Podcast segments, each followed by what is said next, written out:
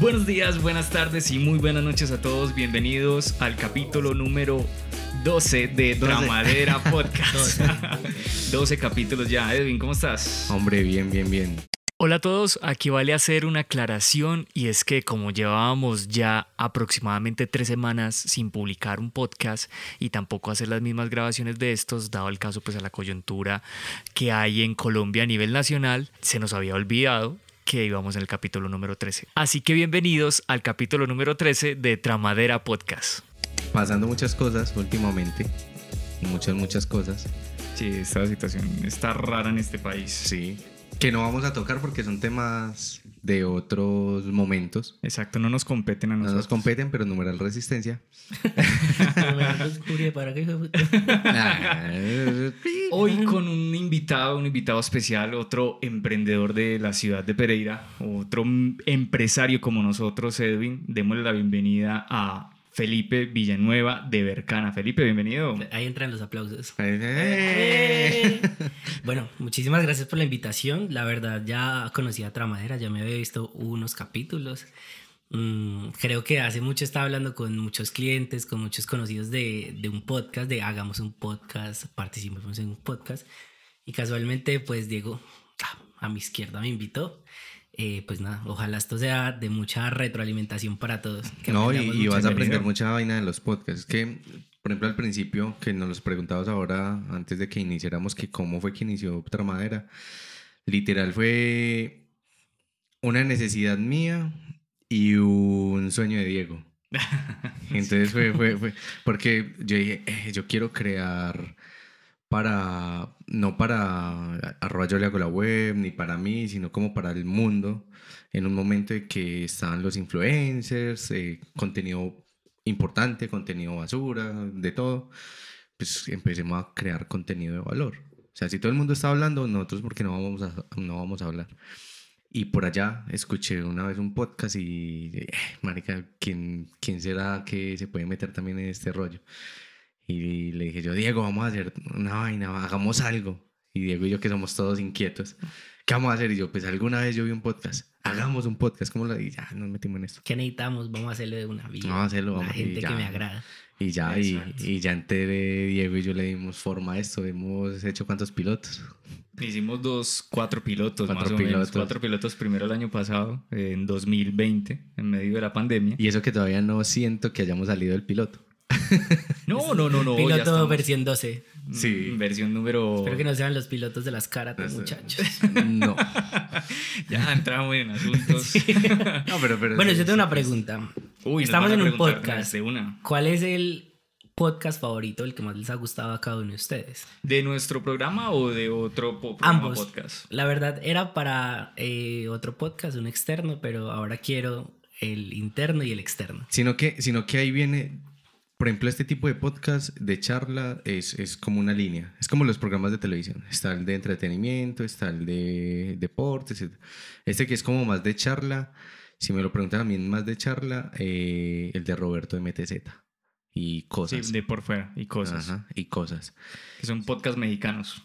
Okay. Pero, bah, loco, usted se ve los clips de ellos, son muy brutales y, y, los podcasts son muy buenos. Y uno y favorito, sé, del, o sea, y, un capítulo de nosotros. Y un capítulo de nosotros. Hmm. Ah, el de Seba Sepúlveda. A mí, por ejemplo, en mi caso, bueno, ya que comenzamos preguntándonos, pero ya vamos con una pregunta también muy importante hacia ti, eh, Felipe, es a mí el podcast que creo que más he escuchado desde que conozco los podcasts, que más o menos desde 2015, es Or La órbita de Endor. Yo sabía, yo sabía que iba a decir la... que es un podcast español y es el de los podcasts más viejos. Está más o menos como el de 2010. déjelo, 2012. déjelo, déjelo, regar. Déjelo regar, déjelo regar. La gente que nos está escuchando y no nos está viendo en YouTube casi deja de regar la cerveza. Que se riegue la sangre, nunca licor. y podcast, bueno, ese me gusta, también me gusta del de Roberto MTZ, que es creativo, creativo, creativo. podcast. Eh, me gusta mucho el de Diana Uribe, de Colombia también. Diana y cosas de internet, que es del hijo de Diana Uribe. Uh -huh. Ok. En especial me encanta, o sea, de Colombia me encanta Diana Uribe. O sea, para mí escucharla ella es un placer, de verdad, escucharla contando y hablando de historia. Bueno, ¿y en qué momento escuchan ustedes podcast? Ya te doy la palabra. No, espera, espera. no quiero dejar morir la pregunta del podcast.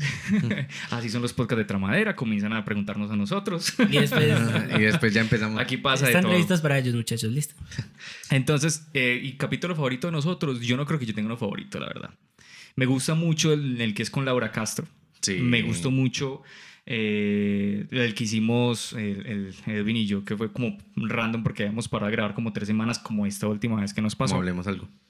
Y también me gusta mucho, no, me gusta el de Sebas. Creo que cada uno encuentro algo. Por ejemplo, con Juan Guillermo Brandt también me gustó unos momentos. Sí, el de también con el invitado, loco. con John de, de, de, de, OK Web, también me gustó por lo extraño que fue uh -huh. para, para, para mi gusto.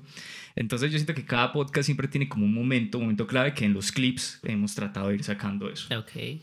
Y bueno, pero para la gente que nos está escuchando, la pregunta base es ¿quién es Felipe Villanueva de Bercana? ¿Y por qué está aquí sentado en Felipe en este Villanueva de podcast? Bercana y por qué estoy sentado acá? Uy, esas preguntas tan trascendentales. Iniciamos fuerte. Pero bueno, no, vamos a hacerle. Felipe Villanueva, yo creo que me puedo definir como un emprendedor empedernido, pero muy centrado, o sea, entendiendo que uno emprende sobre todo, pues primero, como le digo a mis clientes también, una empresa está para pues para obtener unos resultados económicos. Uh -huh. Por detrás de eso hay un montón de cosas que es bueno, mi empresa qué le va a dar a la gente. Entonces, por lo general me estoy preguntando cómo ser más rentable, pero también cómo aportar más.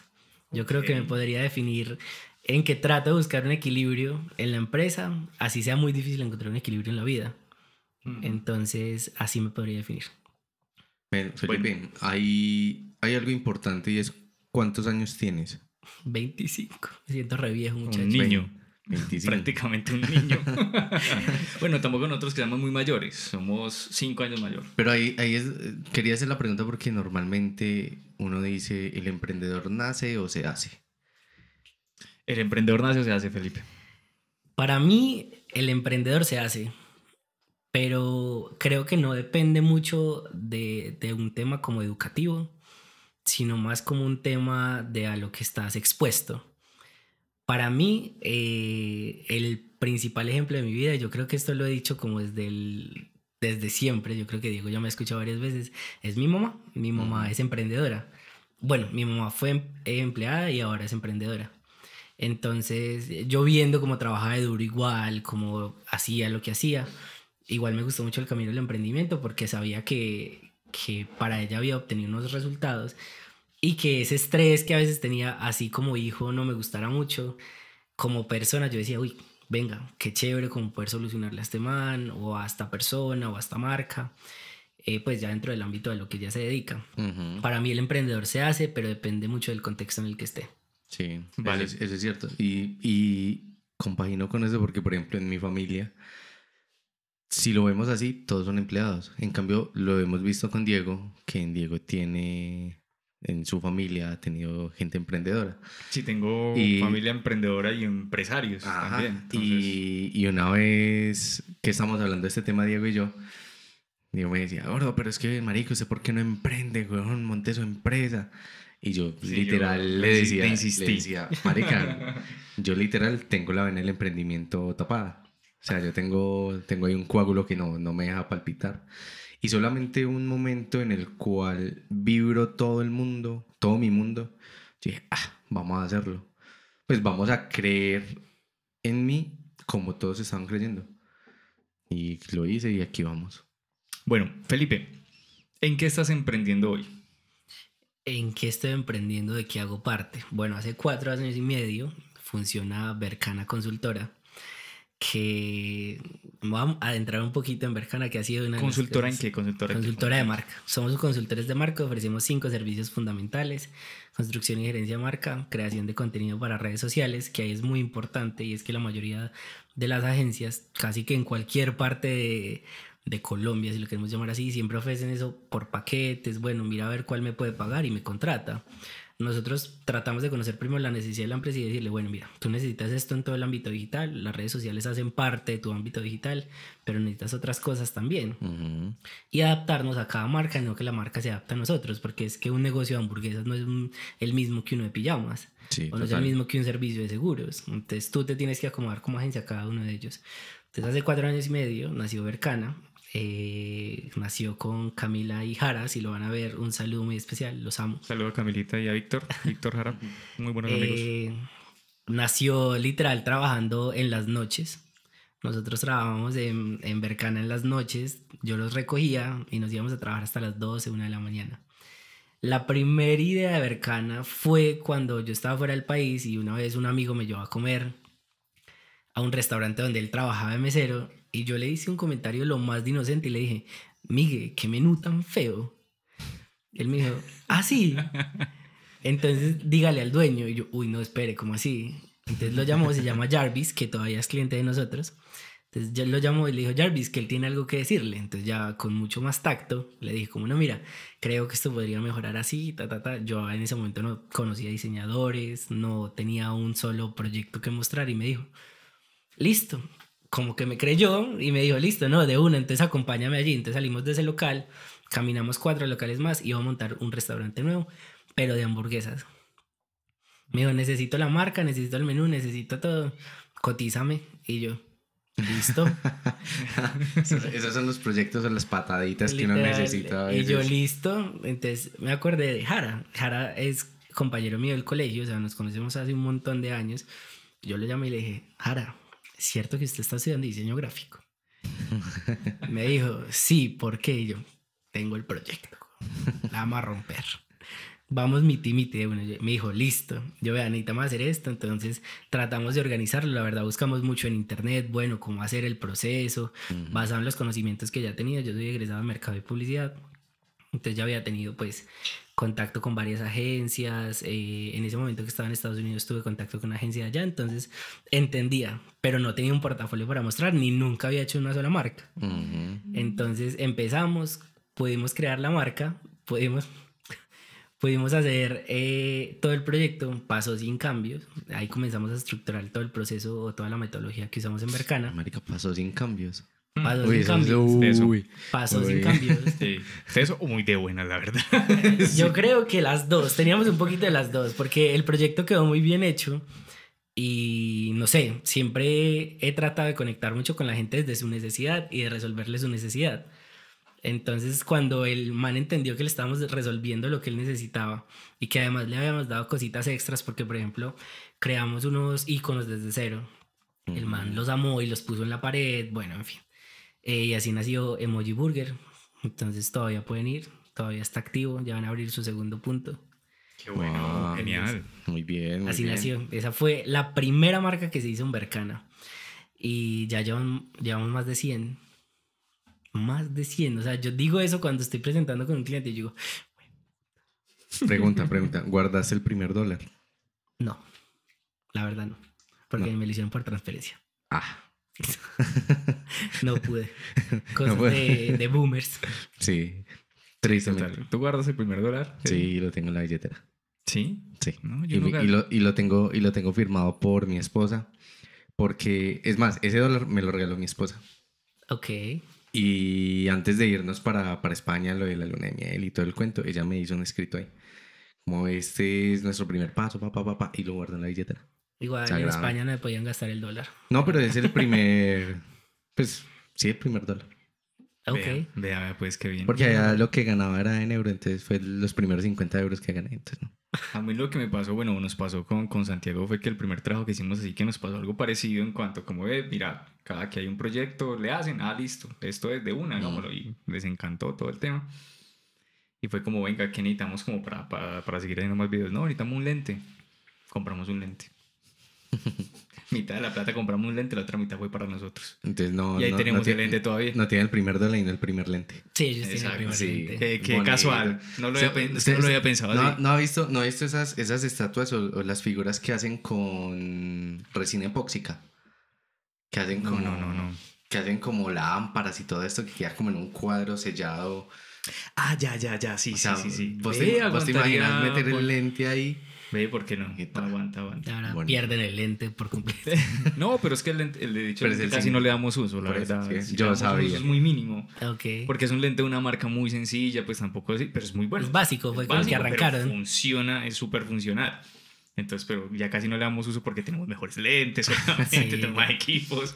Sí, sí. Ve, pero sí está buena esa idea. La voy a anotar, la voy a anotar. ¿Qué es Bercana, Felipe? Bercana, desde un punto de vista conceptual o empresarial. Conceptual. Eh, desde lo que es el nombre, desde lo conceptual y lo empresarial. Dímelo en las tres. Ok, ahí les voy a, antes les voy a contar una historia. Es que nosotros creábamos marca sin tener marca. O sea, el colmo de la hipocresía, pero con toda. o sea, literal. Y un día ya era como, bueno, necesitamos presentar una propuesta a un cliente muy importante. ¿Cómo vamos a ir sin marca? Porque antes iba yo, reunión, mira, esto es lo que hacemos por lo general los emprendedores no dicen, ve, ¿cómo te llamas? ¿No? Ellos dicen, ah, bueno, me gusta tu portafolio. Mm. Entonces uno como que comenzaba a omitir ese paso. Pero ya las empresas grandes quieren saber, bueno, ¿y usted quién es? Entonces un día estábamos pensando y nos matamos la cabeza, duramos para año y medio así. O sea, eso es mucho tiempo.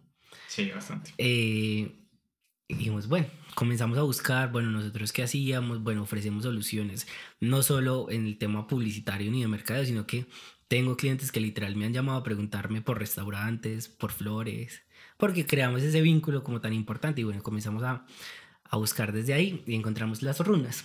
Las runas son símbolos tallados en piedra que utilizaban sobre todo en los pueblos nórdicos antes de la llegada del cristianismo.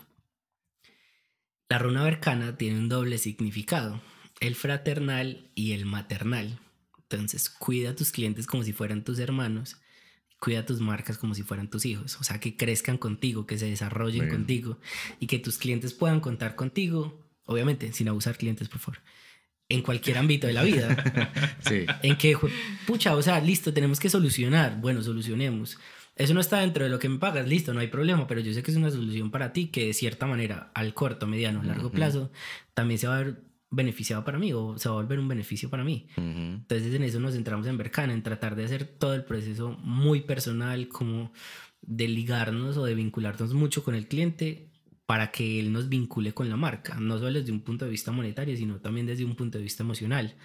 Porque una cosa es, bueno, yo me dedico a esto y yo vendo esto, pero cuando tú entiendes a tu cliente que es el que siente la marca y dice, no, pucha, es que nosotros solucionamos esto, esto, ahí es cuando comienzas a tener todo ese contenido que puedes hacer un poquito diferente, comienzas a tener esas ideas que dicen, no, bueno, ya entiendo lo que quiere mi cliente, la persona, entonces ya interpreto mucho mejor lo que quiere la marca.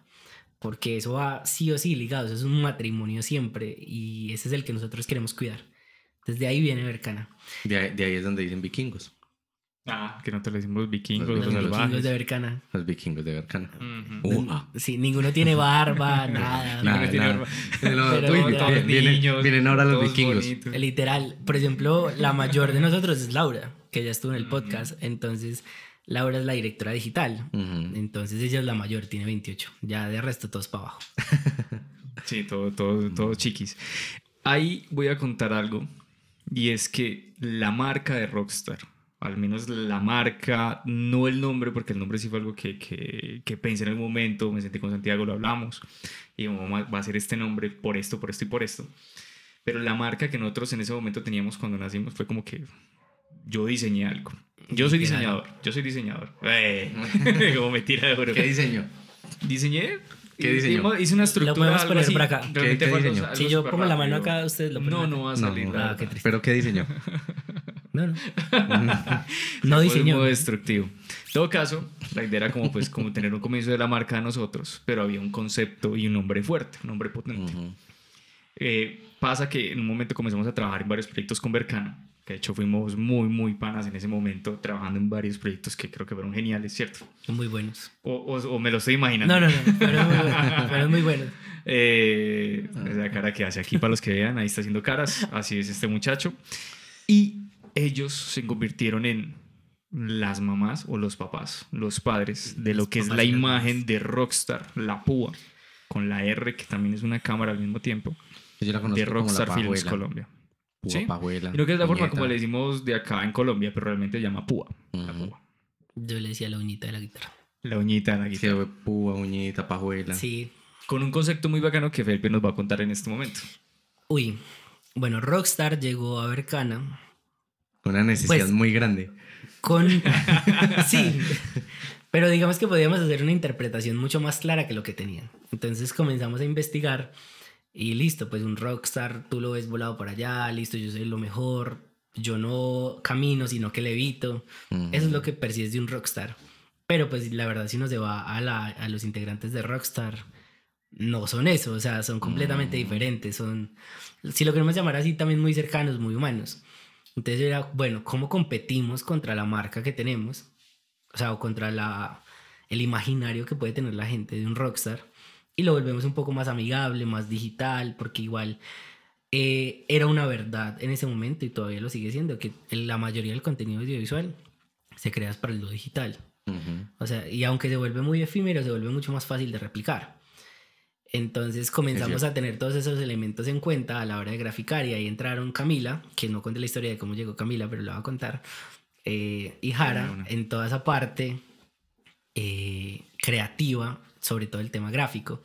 Entonces teníamos que tener un concepto mucho más fuerte, que no fuera como el rockstar yo levito, sino como el rockstar yo estoy para ti, o sea, como que ese artista está para ti, ese artista fue creado para ti y se ve a su público.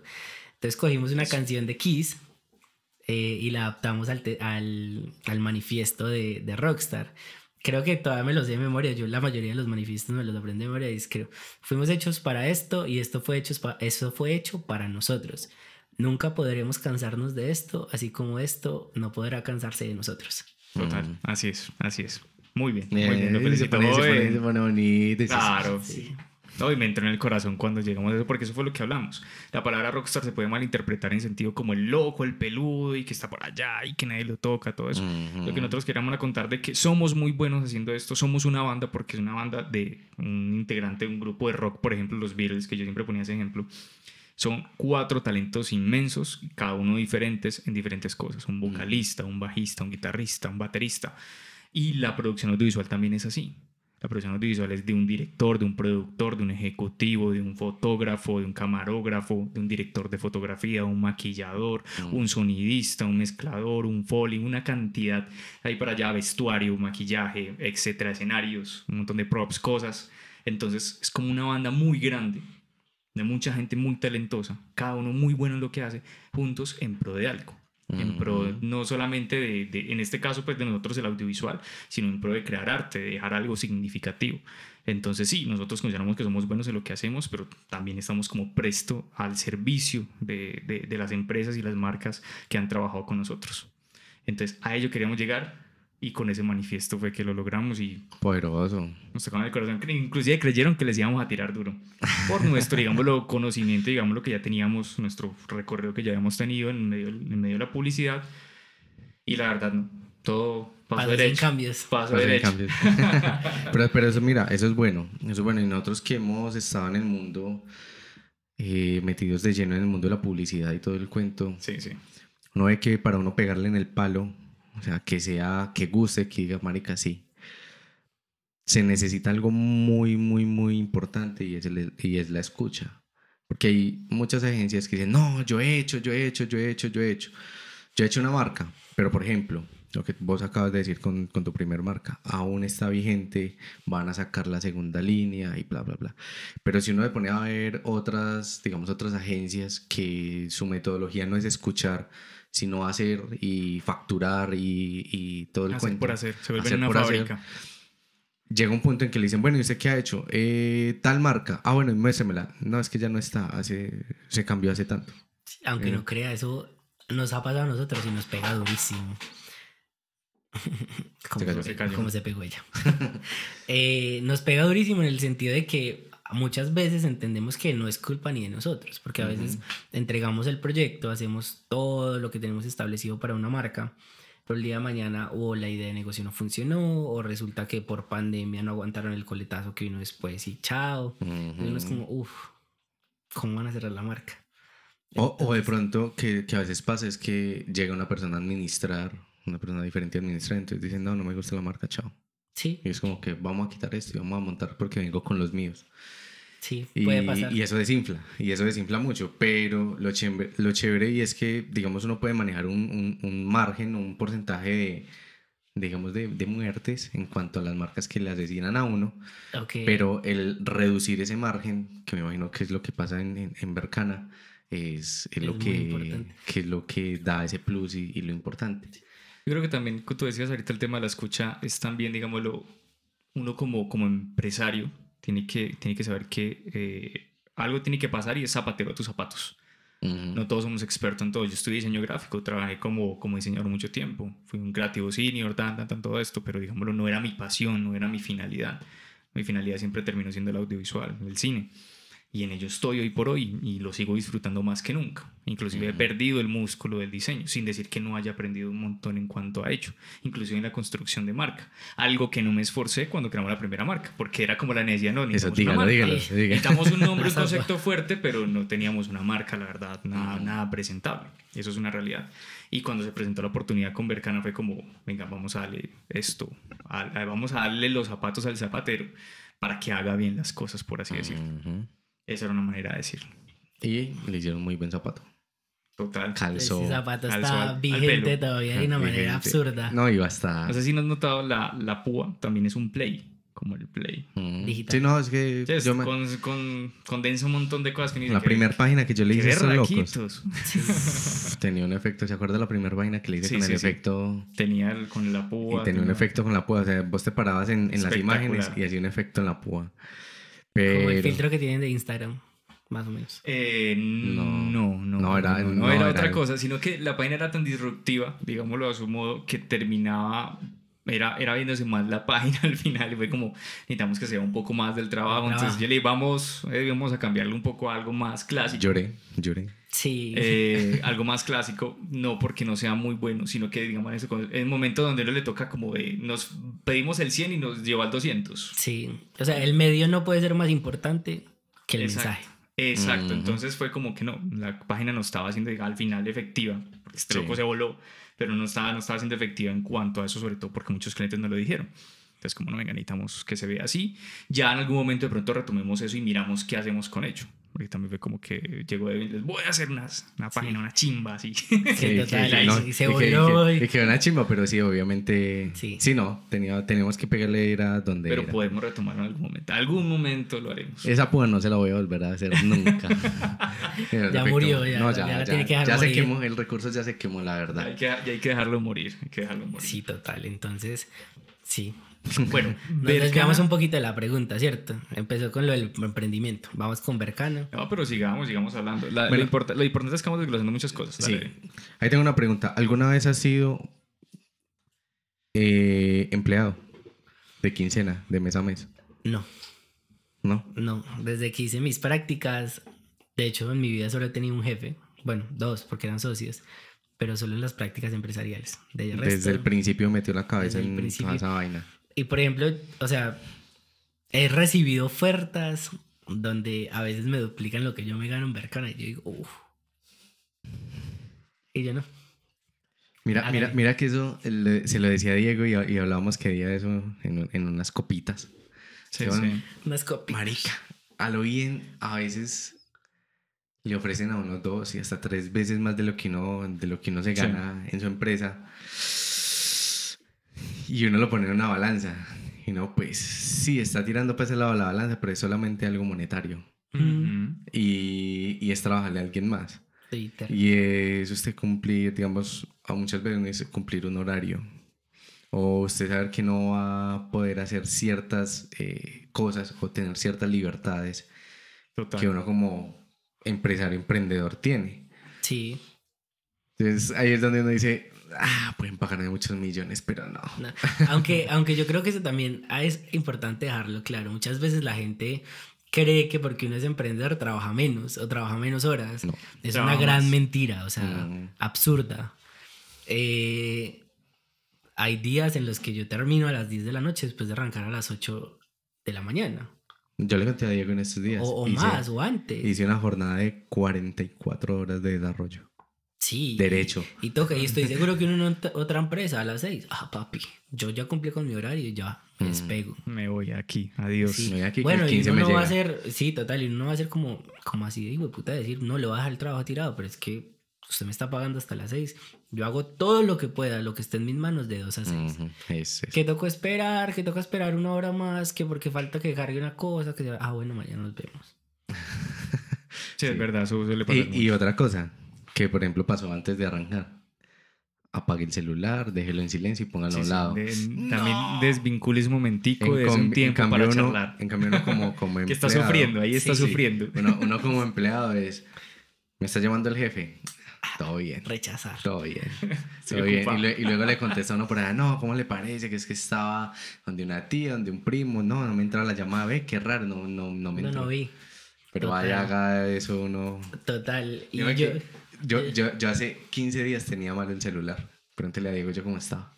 Sí, estabas esperado. No, es que ciertamente por ahí se maneja todo. Sí. O sea, por ahí uno tiene contacto con los clientes, con la empresa, los correos, los mensajes, WhatsApp. Si uno utiliza alguna aplicación de pronto para mensajería interna, pues nosotros usamos una súper útil. Eh, dele, dele la bomba. Slack, muy buena. Mm. Mm, la conozco, sí. También. Sí, o sea, es muy, muy práctica, porque ya no es uno en WhatsApp hablando de esto y se perdió el mensaje, sino que uno puede responder. Bueno, en fin, es muy práctica como en ese tema laboral. Pero sí, o sea, creo que es una idea demasiado errada decir, aunque yo creo que ya hay muy poquita gente que lo dice, pero decir que un emprendedor trabaja menos es una mentira. Y creo que también ahí está el reto de, de uno como emprendedor, es primero tratar de encontrar un equilibrio. Segundo, que uno no sea el único que sienta la empresa, porque el día de mañana uno no está ahí, no hay empresa. Entonces comenzar a... Eso suena muy feo, esto suena a esclavitud laboral y es a comenzar a que la gente pueda sentir esa camiseta, pero, pero con amor, o sea, que se la pongan con amor. Que si uno les dice, no, mira, es que vamos a hacer unas fotos un domingo, no sean como, uh, perro, la juega. Sino que, que te pregunten, bueno, ¿qué hay que hacer? ¿Cómo lo vamos a hacer? Ya tenemos un mood board, ya tenemos algo. Obviamente no abusar. Creo que uno siempre se mueve como en esa línea. En evitar el abuso laboral porque uno dice, güey, puta, si yo voy, ¿por qué no van conmigo? Pero es entender que ellos también están es trabajando, o sea... Están trabajando por un horario. Exacto, están trabajando por un horario. A las seis me voy, la despego de acá pero es tratar de, de empoderar lo suficiente a, a, la gente que trabaja con uno, de que lo puedan sentir y uno como, como jefe, si se quiere llamar así, o como el líder del equipo, tampoco abusar, porque creo que una vez está bien, dos veces está bien, pero pues como dice dicho, uno es culandro, pero no tanto. Entonces ahí es cuando comienza a tener problemas. Ah, bueno, otra vez. Ah, bueno, págueme. Ah, bueno, no, un favorcito. Ah, bueno, vamos a hacer el favor, sí, todo bien. Y también están en ceder. Bueno, yo sé que ustedes están dándome su domingo. Eh, o se les paga por aparte, o listo, entonces yo les doy el transporte y la alimentación, no sé. Comenzar como a, a dejar de ser autoritario en cuanto al tiempo de la gente.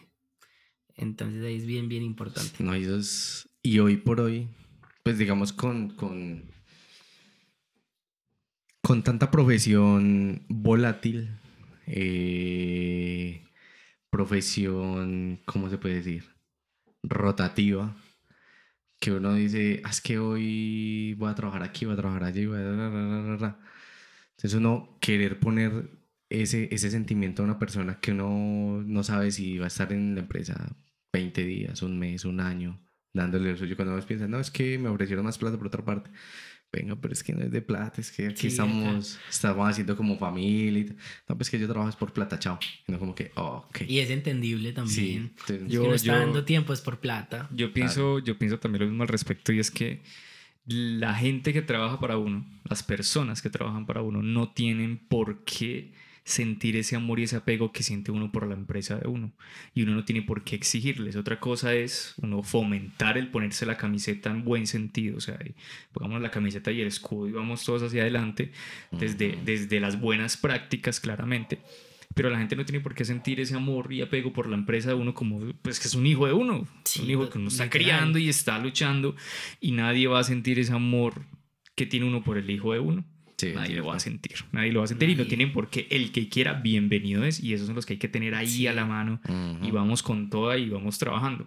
Pero el que algún día dice, me quiero ir. Gracias por estar. Gracias. Y sí, huele, hermano. Huele, y sea feliz. ¿Qué necesita? Yo le sirvo apoyo cuando Un amigo más. Literal. Y eso como en todo, yo creo que ahí también está mucho el tema de la comunicación. Total, total. O sea, yo o cualquiera de los muchachos que maneja equipo dentro de Bercana no puede estar en la nube pensando que todo abajo está bien o que todo al lado de ellos pues, está bien, sino bueno, ir a preguntar, ¿cómo están? ¿Están bien de verdad o no? Pero propiciar esos espacios donde la confianza se sienta, no que yo me sienta presionado como empleado a decir, no, sí está bien, claro, obvio como no va a estar bien, pero por dentro digo, no, qué estoy que me voy. Ajá, total, total. Uy, Qué, qué, feo eso, de verdad. O sea, uno sobre todo como desde la perspectiva empresario, ver eso, ver que la gente está mal o que todo eso y, y no percatarse o no querer darse cuenta por mantener, digámoslo, como esa ilusión de, ilusión de que todo está bien. ¿Tú cómo eres como, como jefe, como líder? ¿Cómo te consideras? Que, ¿Cómo te consideras para que cuando lo escuchen el equipo tuyo? No, sí. y, y, comenten, eso. y comenten. y comenten ellos. Sí, yo trato de aplicar, o sea, eso es complicado porque uno dice, no, yo soy una chimba. Pero, pero vamos a ser conscientes, vamos a ser muy conscientes, vamos a hacer una introspección. Soy una chimba. Ah, no. Es que sí, marica. Eh, sí, marica, sí, sí, no me equivoqué. Yo siento eh, que de todos mis clientes que son jefes, de mis conocidos que son jefes, trato de extraer algo. Y así formar a Felipe el jefe. Entonces, primero, creo que no me gusta que me digan jefe. Eh, por ahí Laura y Luis a veces me dicen jefecito, pero pues más jodiendo que cualquier otra cosa. Como jefe me considero muy consciente, o sea, consciente del tiempo de los otros, consciente de lo que se puede hacer y no se puede hacer, y consciente de las necesidades de los que están conmigo. Entonces, trato de aplicar mucho el tema de uno felicita en público y regaña en privado, siempre. Siempre que tengo la oportunidad de hablar con uno de los muchachos, eh, por decir un ejemplo, Santi, pasa esto, ¿cómo lo podemos hacer? Bajemos y nos tomemos un café. Hablamos, listo, pasa esto, bueno, ¿cómo lo solucionamos? De una, eso es como una relación de pareja, solo que uno tiene 12 parejas diferentes. y tiene que acomodarse a cada uno de Tiene la arena ahí. Literal. y tiene que acomodarse a cada uno de ellos o ellas. Entonces usted dice, bueno, ya sé que a esta persona, y creo que esa es una de mis bondades como, como líderes, es que me puedo acomodar a cada uno. De hecho, yo les digo a ellos mucho la comunicación teatral. Tú no le hablas igual a tu mamá como le hablas a tu esposa. Y eso es comunicación. Entonces yo no le voy a hablar igual a Cristóbal, por ejemplo, como director de operaciones, que a Luisa como ejecutiva de cuenta. Yo sé, el mismo mensaje los tengo que dar a los dos, pero sé que a uno le tengo que hablar diferente a los otros tratar de tener esa empatía siempre, creo que me hace un buen jefe y pensar mucho en ellos. Puedo tener mis errores porque a veces el estrés, el mal genio, el se me vuela un mal comentario, pero es más por mi personalidad, pero no creo que sea recurrente. Comenten ahí en interno, por favor, por favor muchachos. Por favor. No se lo vamos a mostrar a Felipe. Eh, de hecho, en este momento de hecho, éramos muy responsables con las redes de Bercana, hipocresía nivel 2. Ya pasamos por la marca, ahora hacemos contenido para como 15 marcas y, y, las tenemos muy paradas, pero no le voy a echar la culpa a nadie, me voy a echar la culpa a mí. Porque literal es mi culpa, por celoso. Porque yo solo las quiero hacer yo, solo eh, quiero hacer el contenido yo, que yo lo apruebe, que yo lo vea, que yo controle hasta el último detalle de eso. Pero ahora he ido soltando, hemos ido haciendo varias ideas que han tenido los muchachos. Lo bueno es que ellos, como yo siento que sienten la camiseta con amor, van dando ideas y si yo a veces no les copio, me dan otra y si les digo, bueno, o se las tumbo y se las acomodo, listo, está bien. Entonces estamos haciendo unas series de entrevista a los muchachos en cómo llegó a Bercana, eh, qué hacen Bercana, qué ha sido lo más difícil, qué ha sido lo más fácil, un mensaje para el equipo. Y da la casualidad de que la mayoría que llegan a Bercano, o casi todos, son porque yo los llamo. Yo les digo, mira, cuando se crea como una vacante en Bercana. Aquí, aquí es el momento para que cuentes la historia de cómo llegó Cami. Cami, uy, no, me gustaría contar la historia de cómo llegaron todos. Porque de hecho la, la, mayoría fue como, como, bueno, tengo una vacante y también una de las cosas que yo veo que aporta Bercana es el tema de conocer gente. Me gusta mucho conocer gente, conozco mucha gente mm. y por eso es que me llaman, bueno, ¿dónde compro rosas? ¿A qué restaurante voy? ¿A quién me recomienda? ¿Tiene un chef? ¿Tiene un ingeniero? ¿Tiene un arquitecta? ¿Tiene qué, qué tiene? Ayúdeme, necesito ayuda. Y siempre resolvemos, porque tenemos el amigo del amigo, el contacto del contacto. Entonces, así lo llevamos. Camila llegó, fue la tercera persona que llegó a Bercana, después de Jara, después de mí, llegó Camila. Eh, estamos haciendo una marca para mi ex suegra y resulta que bueno, y yo la estábamos haciendo y hay algo que uno no puede negar y es que así los hombres y las mujeres llevamos iguales, tenemos visiones diferentes en cuanto a diseño, estética, muchas cosas, digamos que las energías son muy diferentes. Y presentamos la marca y dijo, no le pegábamos. La señora nos decía, no, no nos da. Y yo, ¿qué vamos a hacer? Hasta que dijimos, llegamos a la conclusión, Jara y yo, que, que Jara es una persona muy centrada, muy noble, 1,96, gigante, pero es la persona más tierna del mundo. Eh, dijo, yo creo que no somos los adecuados para hacerle. yo, uh, ¿cómo vamos a quedar mal? Es mi suegra, Me dijo, no, yo conozco una niña que nos puede ayudar. Y yo listo. Entonces, la amiga del amigo. Llegamos a Cami, le contamos, la reunimos con la cliente, listo, de una. Eh, hicimos la marca y pasó sin cambios. Yo, eh, esta muchacha. Muchacha, muchacha. Aquí hay algo. Y ahí, exacto, ahí empezamos eh, con el proyecto de Bercana, los tres. llegó Camila y también nos trajo uno de los clientes que más nos apalancaba en su momento, que fue Cinco. Después Grupo Welcome. Entonces, así llegó Camila. Y ya la mayoría de los muchachos de Bercana, eh, de esto también me siento orgulloso, es decir, que todos fueron mis conocidos o mis amigos primero. Entonces yo ya sabía qué mm. hacían, cómo lo hacían. Y sabía que si tenía una vacante, sabía si me servían o no me servían. Entonces, eh, eso es mucho como un ajedrez. Bueno, tengo un puesto de ejecutiva de cuenta. Luis, mira, yo sé que tú en tu vida has trabajado en una agencia. Y de hecho pasó así. Pero yo creo que de verdad eh, nos puedes dar la mano porque tú sabes esto, tú eres bilingüe, tú eres muy entradora, tú sabes esto. Y efectivamente, pues lleva nueve meses con nosotros mm. y totalmente buena. Y asimismo los muchachos, entonces tenemos un fotógrafo, José. Eh, José trabajaba en otro lado, se abrió la vacante y yo, José, esto es para José. Lo llamé José, mira, tenemos esta vacante. Me dijo, listo. Y ya había entrado en otra agencia pero dijo, no, yo quiero ver Cana. Entonces, puta, cuando a ti te dicen, yo quiero ver Cana, tú dices, uff, algo estamos haciendo bien. Sí, total. Entonces, en eso, eh, más o menos los muchachos han llegado así. Yo trato de ser buen jefe. Igual creo que estamos tratando con personas, así como el día de mañana. Eh, todos pueden estar bravos, yo también. Entonces, más que uno como director no dirige gente, sino que dirige emociones. Entonces, por eso les mm. digo, uno se tiene que apegar a la emoción de cada uno. Si yo sé que tú eres muy racional, te hablo racional, te hablo de números. Si yo sé que tú eres muy emocional, te digo, mira, tú puedes, tú eres capaz, lo puedes hacer. Pero uno siempre tiene que acomodarse a la emoción del otro para no irla a cagar. Porque si no, la entra cagando. Literal, entra y por salida ya. Entra chocándose con la, con la persona. Ahí tengo una historia, y es que, ¿cómo le parece que a mí me llamaron una vez de Bercana? Uy, uy, uy, contá, contá. uy, Y, no quedó, y no quedó. Uy. ¿Qué pasó? ¿Qué pasó ahí? Pero fue una cotización. Sí, por eso, y no quedó. Ah, pero no fue decisión de nosotros. Sí, no. Ah. No, no, no. Yo sabía, yo sabía que no era ah. Tengo una historia que contar que una vez peleé con Diego por eso. Sí, sí, peleamos, peleamos. Sí. Buena, buena cotización. Y me calenté horrible. No, que yo, le, yo lo dije, no que sabe que yo siempre lo, yo lo jodí mucho. Entonces yo cogí, lo jodí, lo jodí, lo jodí y en un punto fue como que no aguanto y, este, y se me soltó. Sí, ¿Cómo lo manejé yo? ¿Cómo lo manejé yo? No, o sea, yo estaba recaliente. Ah, pero yo me calenté. Pero, ¿por qué? ¿Cómo fue la vaina? No, yo no, yo no sé si es que también estaba Diego, pagando Diego, pasó, Diego pasó la, la, cotización. No, es que... Qué bueno que contemos eso. Sí, voy a contar la historia. hágale, hágale, hágale. Berkana y Rockstar siempre han tenido una muy buena relación, todavía la tienen. Total, hágale. Uy, qué bonito. Hubo un momento en el que ya no como Berkana, ya no era viable contar con Rockstar sino que por el flujo de trabajo que teníamos era mucho más viable tener un audiovisual dentro de Bercana. Le salía más barato. Sí, o sea, literal nos salía más barato.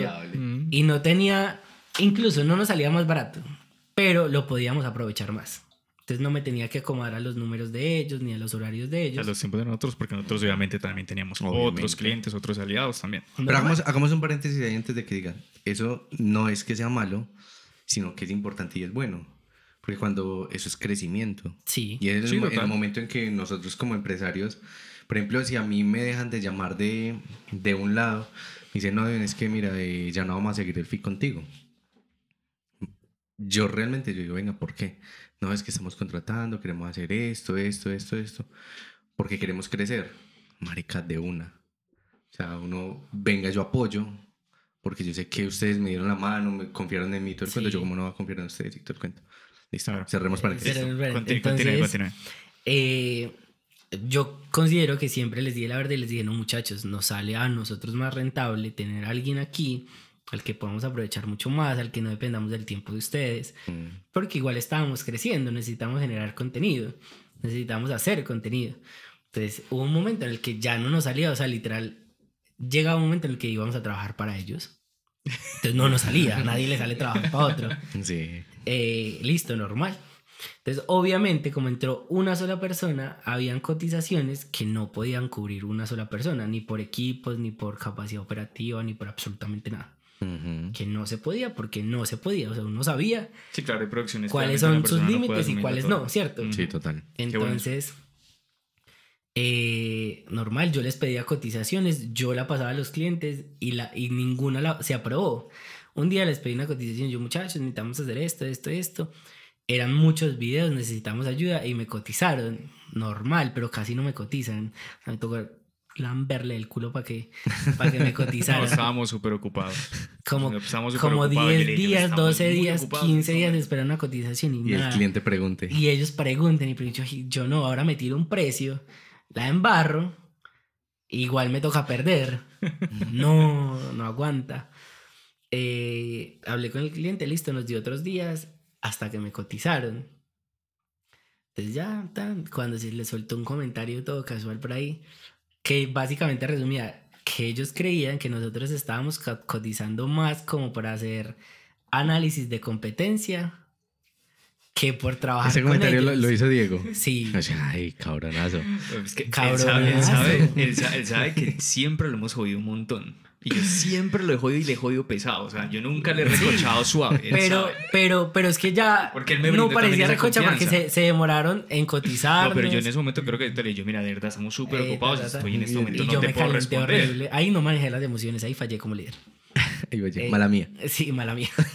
Entonces, yo me calenté horrible y yo le dije que, no, que respetara. tal vez de pronto Pero digo, diga la verdad, diga la verdad. Usted hizo el comentario. Yo Usted lo llegó a, pensar.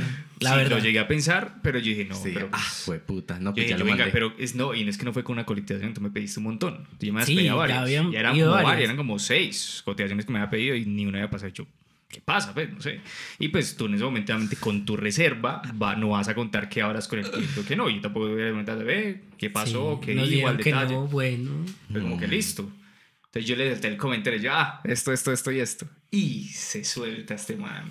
Horrible, o sea, me calenté, pero de una manera absurda. Sí, sí, sí, se, se pasó. Que un momento yo le dije, yo, Felipe, esta no es la manera. Porque la, la, otra respuesta pues hubiera sido hijo putearnos.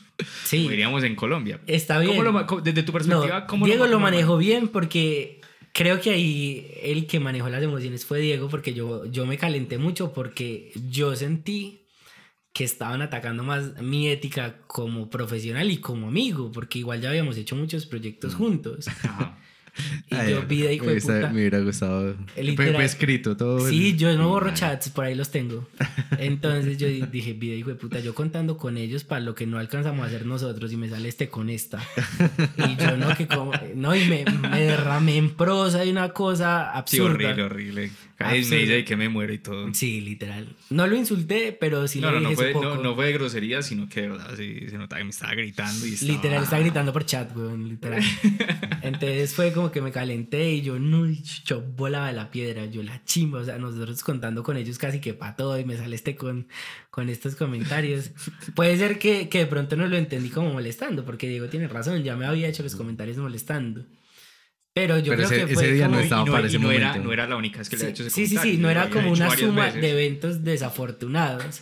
Sí, yo más bien creo que yo fue el momento menos propicio. Mm. Tal vez de pronto no me medí también la recocha. Sí, no, O sea, igual, por que- ejemplo, que uno Diego no tenía repasarse. como saber si uno está pasando un buen momento un- o un mal momento. Estábamos hablando por WhatsApp, o sea. Sí. Sí, por WhatsApp. Por, por Eh, eso te dije yo que sí era escrito. Sí, no, yo la... Digamos que el error fue mío. O sea, yo fui el que me salí de los cabales. Eso fue mi culpa. Eh, y ya, después hablamos y todo bien. Yo voy a contar qué pasó después. Porque yo en el momento, inclusive yo siempre que pasa tipo de cosas, yo le cuento, me pasó hace poco con una cliente que también, digamos, se me desparramó con un montón de vainas y yo, ¿qué pasó? Me aprobó un- por una producción y luego me la desaprobó y se me desparramó un montón de vainas. Yo, ¿qué pasó? Me había dicho hace un momento, días. me encanta y luego me, un montón de, yo no sé qué estaba. Yo voy a suponer que cuando pasa algo así, pues me está pasando un mal momento uno éticamente como empresario lo que tiene que tratar es manejar, no es que uno no le moleste que a uno le hablen mal, Sí. uno le molesta y mucho. Y la reacción más fácil es dejarse llevar por las emociones negativas. Total. Yo, Mm, yo de hecho, total. yo era una persona así, yo era una persona muy explosiva, una persona que respondía y respondía más, porque es que nadie iba a pasar por encima de mí, era un dicho mío. Hoy por hoy, pues ya, digámoslo, teniendo un poquito más de madurez, Cerquita de los 30. ya. poquito, no, ya prácticamente los 30, ya, va, un par de meses de cumplidos. Eh, yo dije, algo está pasando, le conté inclusive a Santiago, mi socio, que también es muy amigo de Felipe, y le dije yo, vamos a dejar ahí. Yo le dije, Felipe, esta no es la manera, hablemos luego si quiere, y listo. Pasaron meses. Y en una reunión, entonces me habló de lejos y yo, entonces, me que yo me la que yo, ¿qué hubo? Sigue bravo conmigo. Verá que le dije eso. No, es que vea, hablemos. Sí, Entonces, ahí, ahí fue cuando se me asinceró, como en este momento dijo, como no, esto, esto, esto. Yo, chino, discúlpeme a mí si de verdad yo me pasé. Porque uno hace sin querer con una palabra y sobre todo cuando hay confianza para recochar fuerte y también contigo recocho fuerte. Mm. Y si ha pasado, excúsame porque a veces uno, uno No, y a cualquiera uno le puede pasar. medirse, o sea, uno yo, puede yo, por ejemplo, soy re humor negro, Sí. repasado. Sí, sí. Pero no Bastante, sé, ese día me bastante. calenté porque sentí que era de verdad. Y yo- es más, un día, de hecho, Camilita se molestó por algo que él me dijo a mí, que yo le respondí, pero yo no me molesté, sino que fue como que nos tiramos. Tirar vainas y por tirarnos duro porque así Y, Cam- y Camilo estaba al lado y, Y le Camila y, se- y le no, pero no, le, no es que la haya tocado, ella se molestó por mí. O sea, lo que yo en teoría, como una persona hipersensible, me debería haber molestado, ella se molestó y, y discutió con él. Yo era como, ay, fue pucha. Sin querer armamos un, tro- Mm. armé un tropel acá sin querer. Pero fue, eso son cosas que pasan. O sea, eso hace parte también del, del crecer como líder, creo yo. Y también el aceptar de que también nos equivocamos y que uno a veces sin querer, que eso hay que analizarlo mucho, porque hay que seguirlo estudiando toda la vida, no es de una sola vez, de siempre. Y con una palabra uno puede ofender a alguien, una Mm, frase. total. Una frase que le repetí varias veces, se la dije en el momento que menos era. Qué bueno que nos damos de frente, porque si no, me hubiera tirado un puño, pues. no, tampoco, puñalada nomás. Pero, pero es que pasa, pasa, pasa algo y es que uno, pues en, en esos casos, cuando uno escribe un chat hoy por hoy, sí, sí. ya un chat es como tan ambiguo en sentimientos que... Está abierto a la interpretación Sí, de cualquiera. O sea, usted Mm. puede estar literal, usted puede estar en el peor día, se le murió el perrito, le murió un Uy, sí. familiar, se le murió algo. Y, y alguien le hace un comentario negro y uno siente que, sabiendo que la persona siempre le ha hecho comentarios negros, entonces uno como que el momento no fue el indicado, pero uno al otro lado del chat no sabe qué momento es. Yo por eso en esos casos, siempre cuando veo que es algo que me responden de ese calibre, yo, ok, voy a volver la llamada. Porque uno escucha el tono de voz sí, Sí, sí, sí, sí. Y uno- entiende. Y uno, ven, pero no, la verdad no, pues no fue así. Ujú. Ah, entonces, y entonces uno ya empieza a hablar con tonos así, como si estuviéramos hablando que dice, ah, no, este estaba jodiendo la vida, ah, ya, suerte. Y ya, Sí, estás, claro. estás bien. Pero, pero sí, a mí, a mí me pasa, por ejemplo, mucho con mi esposa. O sea, yo le, yo le mando un comentario y, y yo, o sea, manda un emoji o manda una cosa. Ahí llegó. No, No, manda un no. emoji, manda una cosa y es como, ok, hola amor, ¿qué más? ¿Está brava? Yo sé por qué me dice, no, pero es que no era así.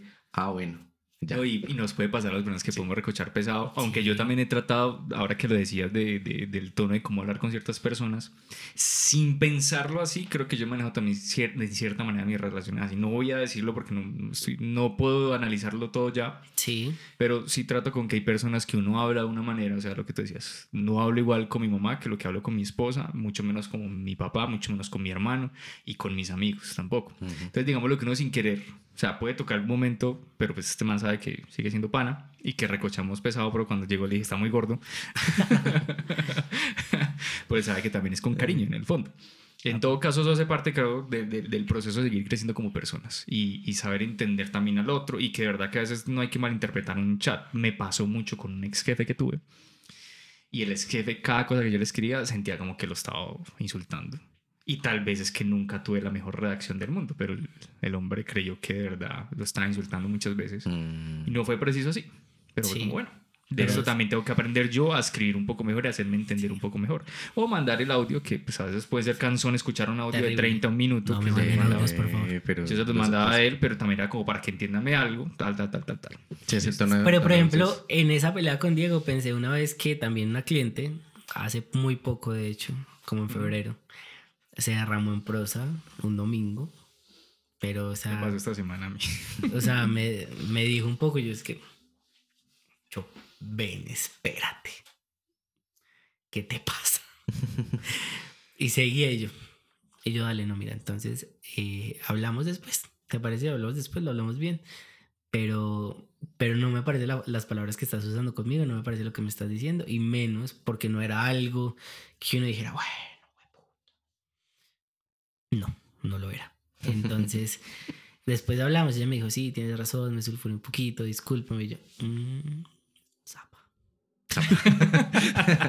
ella escuchando, escuchando. Ah, no, Mari, si ves esto, te quiero. Zapita. Eh, eso, esos son momentos que yo creo que tienen que servir para uno, para uno aprender y el controlarse. Porque dejarse, o sea, yo creo que hacerlo mal insultar a alguien, ofender a alguien es lo más fácil de todo. O sea, es muy fácil. Pelear es muy fácil. O sea, ir a la parte mala, ir a decir que otro es terrorista, pues, mm, hablando como en esta situación política actual en Colombia. Con los Que otro es esto, que otro es todo, decir que el otro, el otro es el malo, que todos los malos y atacar al otro, es muy fácil. Hacer la paz, darse la mano con el enemigo, es muy difícil. Pero es lo que hay que hacer. El enemigo, de ahí. Pero bueno, ahora tengo otros amigos. Eh, vamos llegando ya a la recta final de este podcast. Qué miedo. Hay, resumidamente, o en, en, síntesis, hay algo que, que en estos días que estábamos pues faltos de, de podcast, me llegó la, la, la, pregunta y yo, ah, en el próximo quiero hacer la, la pregunta. Y es con base en, en William Vidal. Eh, Parce, si no hubiese sido Bercana, ¿qué hubiese sido? Si usted no, no hubiese montado Bercana, ¿qué hubiera pasado? Saludos a William Vidal, un amigo que dentro de poco lo tendremos acá, nuevamente. Nuevamente. Nuevamente, que lo tuvimos en un podcast viejo, no sé si todavía está público, de la, de la primera etapa. Responde la pregunta, por favor. Si no hubiera sido Bercana, que yo creo que esa pregunta es un poquito más profunda, porque... Se la cambió, se la cambió mucho más corta. ¿Cuál sería el plan B? No, es más profunda que eso. Y voy a empezar desde el principio. Cuando yo salí del colegio, yo quería estudiar fotografía. Wow. Pero yo salí del colegio muy chiquito, o sea, a los 15 años, hijo único, mi mamá me miró como, porque no, no la podía estudiar acá. De hecho, fue algo como que yo le dije, no, mami, ta, ta, ta. Eh, me dijo, no, ¿cómo, pues, ¿cómo te vas a ir? Tienes 15 años, que te vas a ir a vivir a otra ciudad solo, ¿cómo vas a hacer? Y en parte tenía razón. Yo dije, listo. Mi plan B en ese momento era estudiar negocios internacionales. ¿Por qué? Porque mi mamá tiene una empresa por esa línea. Y yo dije, me puedo pegar a trabajar con ella, ella ya sabe. Eh, como les dije ahora, pues yo admiro mucho a mi mamá como emprendedora. Entonces yo dije, puta, puedo aprender mucho. Yo me acuerdo que salí del colegio, me fui en uniforme para la universidad, fui a buscar el pensum de negocios internacionales, lo cogí, lo leí y yo dije, bueno, sí, me gusta lo que leo. Y cogí, y al lado está el de mercado de publicidad. Yo le hice pensé y dije, joder, puta, ustedes. Ahí me llamé a mi mamá. Ahí mismo llamé a mi mamá, literal. O sea, me acuerdo patentico porque iba con la chaqueta del colegio acá, el uniforme. Llamé a mi mamá y le dije, mami, ya sé qué estudiar. Me dijo, ¿cómo así? ¿No ibas a estudiar negocios? Yo, ah, ah. ¿Qué vas a estudiar yo? Mami, mercadeo y publicidad. Me dijo, ah, bueno, amor. Y ahí, frase de mamá. Carrera que empieces, carrera que terminas. Mm. y yo dije, qué, buena frase, parce, que como papás hay que, es que muchos chinos que sí comienza uno y termina. Sí, terminan tres, cuatro. Sí, una cosa horrible. Eh, me dijo, carrera que empieces, carrera que termines, no se, me, no se me olvida. Y yo dije, no te preocupes. Porque yo sentía, o sea, de verdad yo sentía que eso era lo que me gustaba. Y efectivamente, por la universidad, en la universidad siempre me fue muy bien. Eh, de hecho, con una amiguita que es muy tesa, que era muy en la universidad era muy estudiosa y se clavaba estudiando muy juiciosa. Manteníamos como compitiendo a ver, bueno, a quién le iba mejor, quién sacaba la mejor nota, eh, en todo. Entonces la diferencia era que ella sí se clavaba mucho estudiando porque era muy buena y ella, esa era su forma de aprender y le iba muy bien, muy tesa. Saludos a María que hoy es ejecutiva de cuenta en DDB para póker. Uy, genial. Tremenda cuenta. Sí. Que nos patrocine pues, en estos días. Pues. Este episodio no es patrocinado por... Eh, y yo sentía que me fluía más, sentía que no es que no me esforzara, lo absorbías más. Exacto, como que lo sentía más, entonces podía entender un poquito más de lo que necesitábamos, lo que queríamos hacer y así, y así me la pasé toda la universidad. Eh, Así llegué a, tener ideas como Bercana, pero de hecho ahí tampoco nació. Y, y de hecho tampoco nació mucho como por el, tema de Nueva York, sino que eh, terminé la universidad, seguía muy pequeño y donde pedía prácticas me decían, pues puta, es que usted tiene 19, ¿usted qué espera? Si yo lo meto de practicante en una cuenta, me insultan. Decían, tiene razón. Gracias a Dios y a todo lo que se le puede agradecer eh, tuve la posibilidad de irme a estudiar inglés eh, y de conocer al gerente del que en ese momento, en el 2015-2016, era el gerente de Ogilvy Mayer Colombia, que es la segunda agencia más grande de Colombia. Pero dilo como un British. Ogilvy, eh, Meta. Meta Colombia. se llama Felipe, entonces el, yo hice un curso porque pues siempre me ha gustado como esa parte de, de estudiar y él era el profesor. Y me dijo, chino, así en su acento ¿usted no está buscando prácticas? Y yo, sí, es que, ah, bueno, voy a mirar si las puedo hacer en Ogilvy. Y María estaba en ese momento en Ogilvy, también fue como, no me dejaré en paz, perro. también. Sí, también, no me dejó en paz en la universidad y vino a buscarme hasta Bogotá. Pero bueno, el caso fue que, bueno, salió lo del intercambio y yo, no, pues me voy a ir, voy a aprovechar. Me fui, eh, y un día antes de irme me llamó Felipe y me dijo, chino, listo, le conseguí el cupo. ¿Cuándo empiece? Yo, no, me voy a ir para Estados Unidos a estudiar. Me dijo, chimba. Así literal, o sea, así. Cuando vuelva, llámeme. Yo volví, pero yo ya había pasado el proyecto de Moji Burger, ya había hablado con Jara la primera vez. Yo le dije, lo llamé, o sea, de conchudo. Esto es una, el colmo del conchudismo, pero, pero yo uso mucho una frase y se lo digo a muchos, que el que tenga miedo a morir, que no nazca. Mm. Eh, lo llamé y le dije, Pipe, vea, yo quiero hacer prácticas en Ogilvy, pero yo no las quiero hacer de ejecutivo de cuenta junior. Si quiere, las puedo hacer con usted en gerencia. La verdad, yo no sé qué me creía. Pues yo le dije, si quiere, las puedo hacer con usted en gerencia. Y me dijo, uy, uy, uy, niño, uy, niño, bájese de ahí. después me respondió un correo. Por ahí lo debo tener. Yo sé que por ahí lo debo tener. Me dijo: Nunca nadie me había propuesto esto, pero admiro que me lo haya propuesto. Lo voy a pasar a la junta. Bueno, ya hay un paso más adelante. Lo peor que pueden decir es que no. y con el no ya nació uno, literal. Uno con el no ya, ya lo tiene ahí. Eh, efectivamente, pasaron días. Eh, María me contaba que eso se había vuelto como un chismecito de pasillo en, en Ogilvy. Como que el man contó, como que marica, es que este baboso me está diciendo que quiere hacer prácticas en gerencia. Pues yo no aspiraba a ser gerente de Ogilvy, pues ni más faltaba. Yo aspiraba a aprender cómo se dirigía una, una empresa que se dedicara a mercado y publicidad. Esa era mi inspiración. Ogilvy, pues ni, ni riesgos. Uno necesita 30 años de experiencia para ganarse los 50 millones de pesos que ganó el gerente, los bonos, en fin. Mm. No, esa no, era mi aspiración. Entonces María me contaba que eso ya se había vuelto como, eh, como un chisme de pasillo y que unos estaban como, bueno, chimba, y otros estaban como, ¿este qué se cree? y al final del día no me creía nada, o sea, yo solo dije, me voy a tirar al ruedo. Cuando pasaron como 10 días y me llamó Felipe y yo, a mí se me aceleraba el corazón, yo o me va a insultar o me va a decir que sí o me va a decir que no. Yo ojalá no sea la primera. Entonces están, me llamó y me dijo, chino, así con su acento rolo.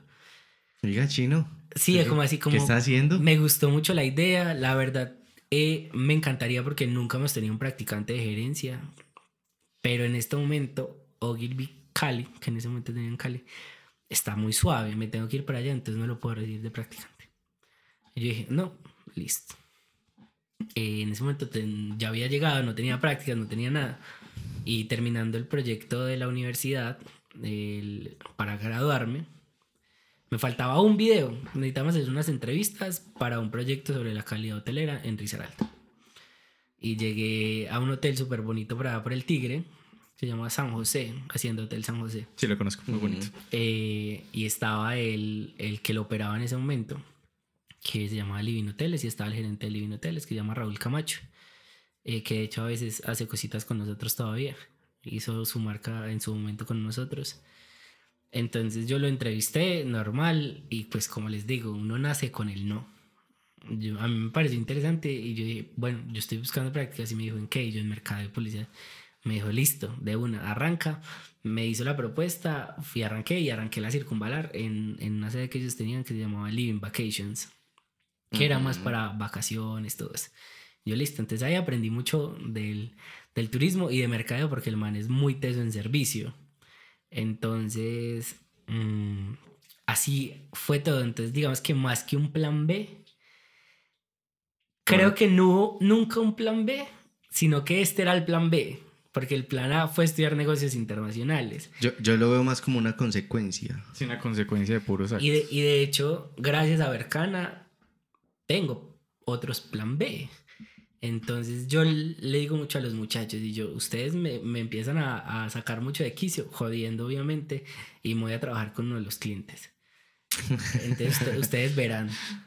Y de hecho ahora, pues gracias a Bercana, eh, hemos tenido la oportunidad de ser parte de otros proyectos, como por ejemplo la H hamburguesería. Entonces los Muy invito a arroba la H hamburguesería. También es un proyecto del que hago parte y del que los muchachos de Bercana también se sienten parte o ponen su granito de arena para que de alguna u otra manera a esa empresa también le vaya bien.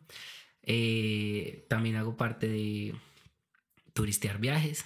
Entonces, si necesitan cualquier cosa, por ahí está Andrés. no solo es ver cana, turistear, la H. ¿Cuál otra? Eh, con una cliente que ahora es amiga, que de hecho es la hermana de Camila, montamos una heladería. Nos quebramos, muchachos.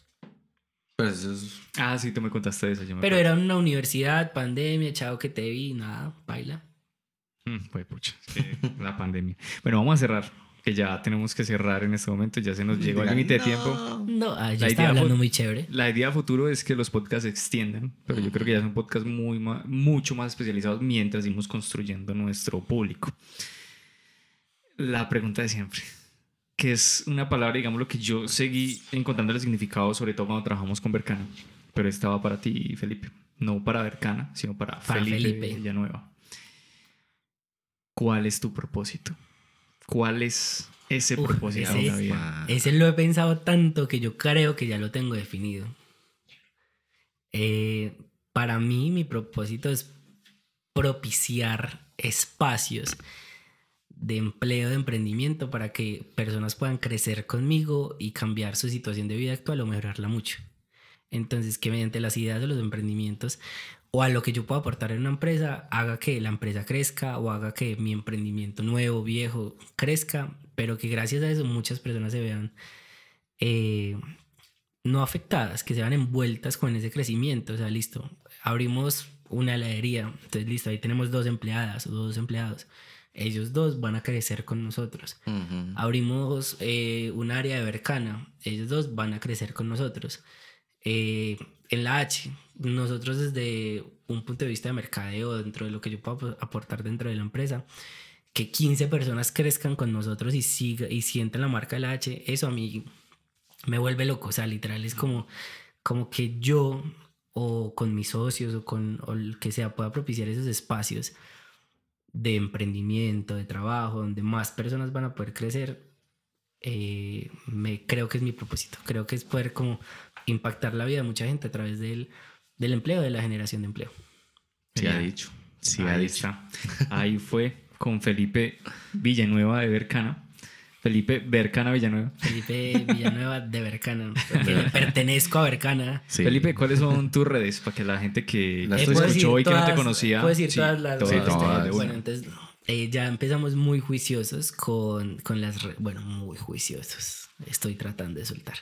Con la red de Bercana nos pueden seguir en arroba somos Bercana porque todos somos Bercana, todos hacen parte de Bercana, todos nos dejan un pedacito siempre. Eh, a mí me pueden seguir en arroba Felipe-Villanueva. Ahí la verdad tampoco soy tan constante, pero subo muy buenas historias. A veces. Recomendado sobre todo de comida. Eh, Comiendo, ya lo, ya lo voy a seguir. Sí, total. lo que necesite. Eh, también nos pueden seguir en la bajo hamburguesería y ver todo el contenido que generamos desde ahí. Entonces ahí ven como todo el proceso. Ven lo que hace Bercana, ven lo que es la marca, ven absolutamente todo.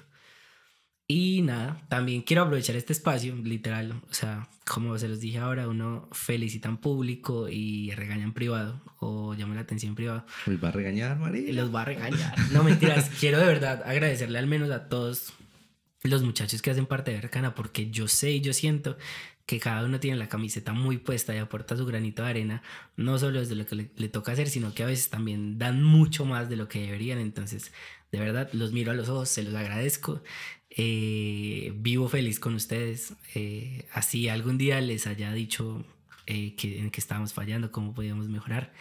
Pero creo que gracias a ellos es que Berkan ha crecido tanto porque arrancamos tres y ya somos como 13. Uy, nómina los 15 y los 30. Bueno, eh, pero todo se hace con mucho amor también a los clientes, también a todos y a ustedes. De verdad, les agradezco por el espacio. Esto de alguna u otra manera también era como una cosita que tenía en el checklist como aparecer en un podcast. Ya, ya lo está.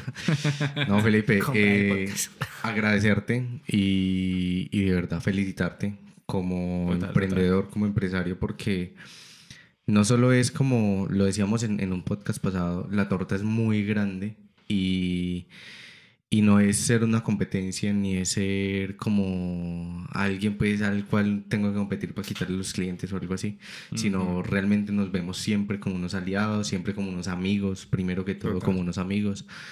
Y, y, en este momento, que yo no te conocía como tan de cerca, que nos habíamos visto por allí, por acá, con amigos en común y todo, felicitarte, agradecerte por, por, por las historias, que sé que tienes mil y una historias más y, que se necesitan millones podcasts más para, para contarlas. Nada, eso. Eh, felicitarte por Bercana, felicitar a todo tu equipo. Sí. También he comido hamburguesas de, la Gracias. Excelente. un saludo a mis socios de la H, los amo, también aprendo mucho de ustedes. Sí. Porque todos son mayores que yo y todos, pues no mucho mayores, pero también son unos cracks porque son muy especializados, entonces. Ah, igual, todo eso es de aprendizaje. Y nada, Diego, agradecerte a ti, a, todos los que nos están viendo y que nos están oyendo. muchísimas, muchísimas gracias por seguir acá, seguir eh, pendientes de lo que estamos con grandes invitados. Total, total. Se vienen invitadas, un montón, un montón de invitadas. Yo sé que nos están ahí diciendo, ¡ay, las niñas! ¿Dónde están? y voy a decir algo ahí ya para cerrar, eh, de que está, Felipe no toma, no toma. Pero se la toma. Muchas veces le dije, tomémonos una cerveza. Siempre me decía como que no, me sacaba el culo de alguna manera, como que no, no. Salud, porque es la primera cerveza que Yo no tomo porque esto me pega re duro, no me gusta, pero. Y es una cerveza light. Pero ya estoy mareado, o sea, todas estas es porque estoy borracho. y a todos que nos escuchan en Tramadera Podcast, que nos ven en YouTube, que nos escuchan en Spotify, en Evox, en Deezer y las otras plataformas que en un futuro iremos apareciendo, a las personas que nos han seguido allí, que han estado súper pendientes, los amigos, todos ustedes, de verdad, muchísimas gracias. En un espacio de esto es posible para seguir aprendiendo, para seguir construyéndonos como personas, como empresarios, como creativos que somos, como gente del mundo. Así que nada, nos vemos en la próxima. Así que chao, chao. Resistencia.